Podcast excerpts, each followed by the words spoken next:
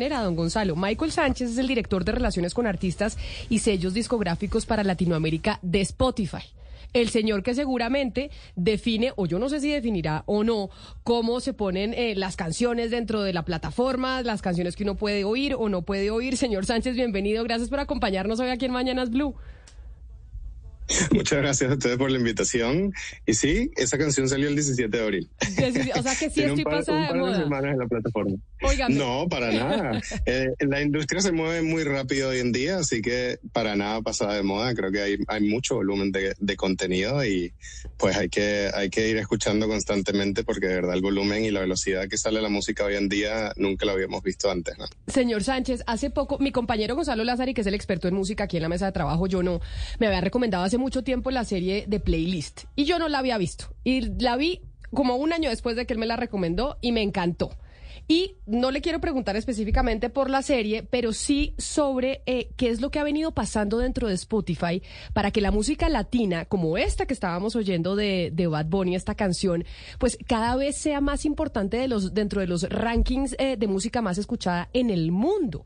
¿Qué es lo que está pasando con la música latinoamericana que de verdad, no solo en nuestro continente, sino en Asia, en Europa, en África, está dentro de las listas de canciones más reproducidas? Sí, de acuerdo. Estamos viviendo un tiempo sin precedentes. ¿no? Esto no había pasado de la manera que está pasando hoy en día. Eh, creo que nosotros como Spotify sí nos sentimos eh, bastante responsables de mucho de lo que está pasando con la música latina globalmente, por nuestra disponibilidad global de la plataforma, por todo el crecimiento que hemos tenido, eh, sobre todo en Latinoamérica, donde somos el 21% de los usuarios globales mensuales que tiene Spotify.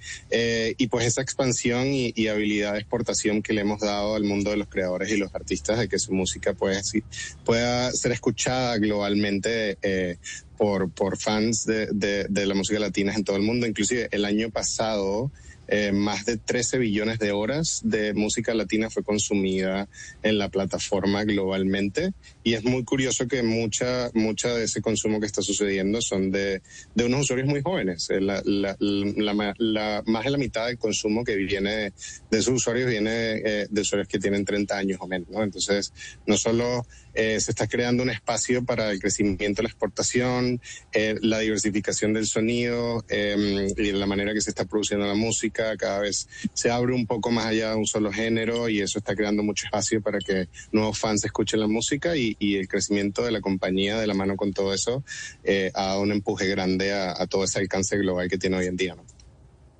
Mire, Michael, hay algo interesante que menciona no la serie, sino el libro, y tiene que ver con todo el tema de la inteligencia artificial detrás de Spotify, el tema del algoritmo per se, que fue eh, la punta de lanza de la compañía para adentrarse dentro de Nueva York. Eh, y yo quisiera preguntarle sobre eso, sobre lo que significan los playlists para Spotify y para el artista. Por ejemplo, un artista, ¿cómo hace para entrar en un playlist famoso de Spotify? Vale, una súper buena pregunta. Eh, para nosotros, eh, vivimos en un mundo donde ambos, el creador, el, usuario, el creador y el usuario son igualmente importantes. Nosotros nos encargamos de asegurarnos que le estamos creando y dando todas las oportunidades posibles a los artistas, a los creadores en general que tienen su contenido en la plataforma y a la vez que le estamos dando la mejor, el, el mejor servicio de una manera lo más personalizada posible eh, al usuario, ¿no? Eh, los playlists son una parte de eso.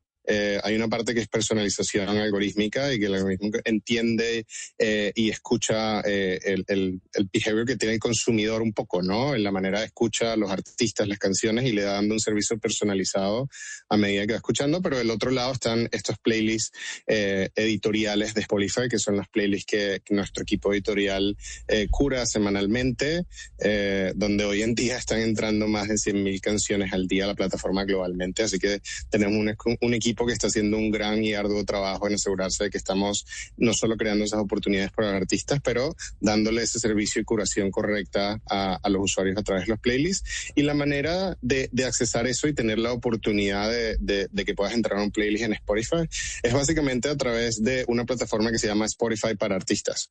La Spotify para Artistas es nuestra plataforma creada eh, para eh, los artistas, eh, managers, sus equipos, las disqueras, distribuidores, todos donde pueden entrar y no solo es un, sitio central donde está toda la información del artista y su música y cómo está siendo consumida, pero es también donde se hace el proceso que le llamamos nosotros el proceso de pitching, que es cuando tienes una canción, puedes entrar a la plataforma y agregar una cantidad de parámetros y términos y descripciones y básicamente em, posicionarla de una manera donde nuestros editores tienen el espacio de encontrarla, escucharla y ver si hay un espacio de curación para esa canción.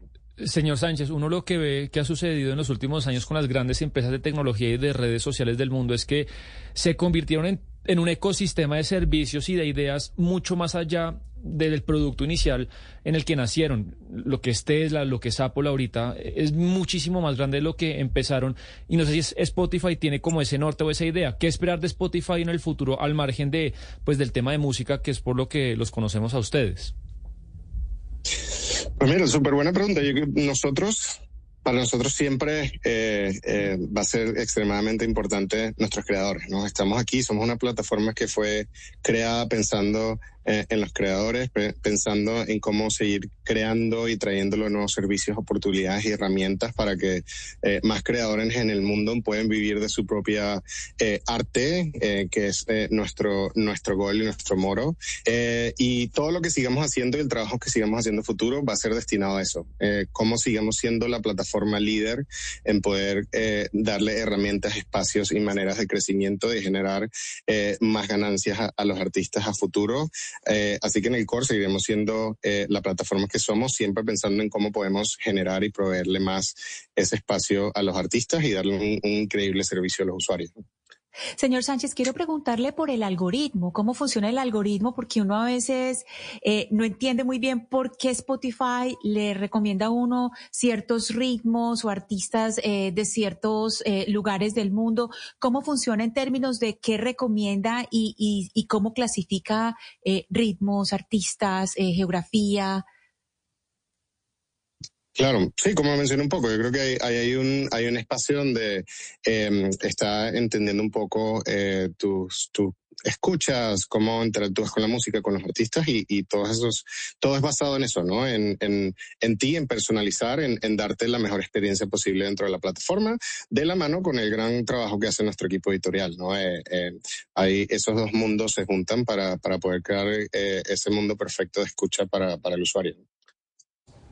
Camila, antes de preguntarle una duda que tengo a nuestro invitado, le voy a hacer una pregunta a usted. ¿Conoce a un señor llamado Peso Pluma? No, señor. Yo no puedo creerlo. Yo no puedo creerlo. Se lo voy a traer. Escúchelo, por favor, porque este señor acaba de salir en el show de Jimmy Fallon, justamente antes de la huelga de. Sí, sí, lo. Sí, Camila, sí. A nivel musical, en la actualidad, escuche, por favor.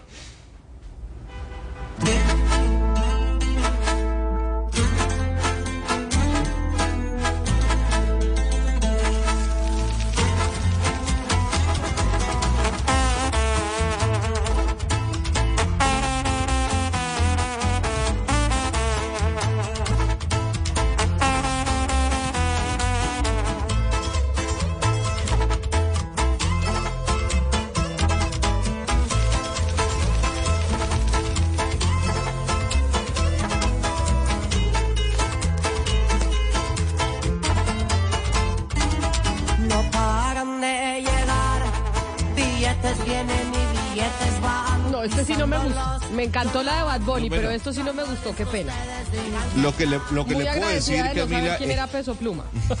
sí, perdón. yo le voy a decir algo, Camila, eh, y es que los conocedores en música latina vienen diciendo que la música regional mexicana va a ser el próximo boom eh, musical a nivel global. Desplazará un poco al género urbano, al género del reggaetón y se posicionará como Don Gonzalo Lázari, ahí sí le digo yo que eso en Colombia ya pasó. Yo le recuerdo, nuestro, ¿se acuerda de nuestros compañeros de la calle, La Manda Más? Es precisamente una emisora de eso, de música regional mexicana y de música también eh, popular aquí en Colombia. O sea, eso, eso en Colombia, ese fenómeno ya está sucediendo.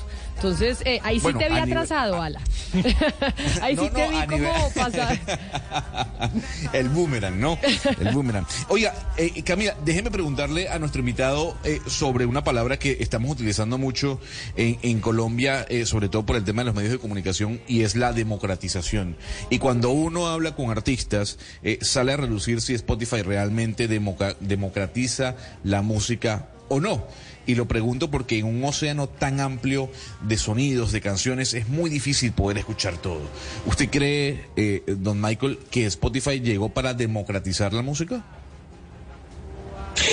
nosotros, de verdad que nosotros como plataforma sentimos una responsabilidad de, dejar que suceda un nivel de innovación, de creatividad, de escucha diversa en todos lados. Sentimos que somos un poco los protectores de los artistas y el, ecosistema de creadores como tal.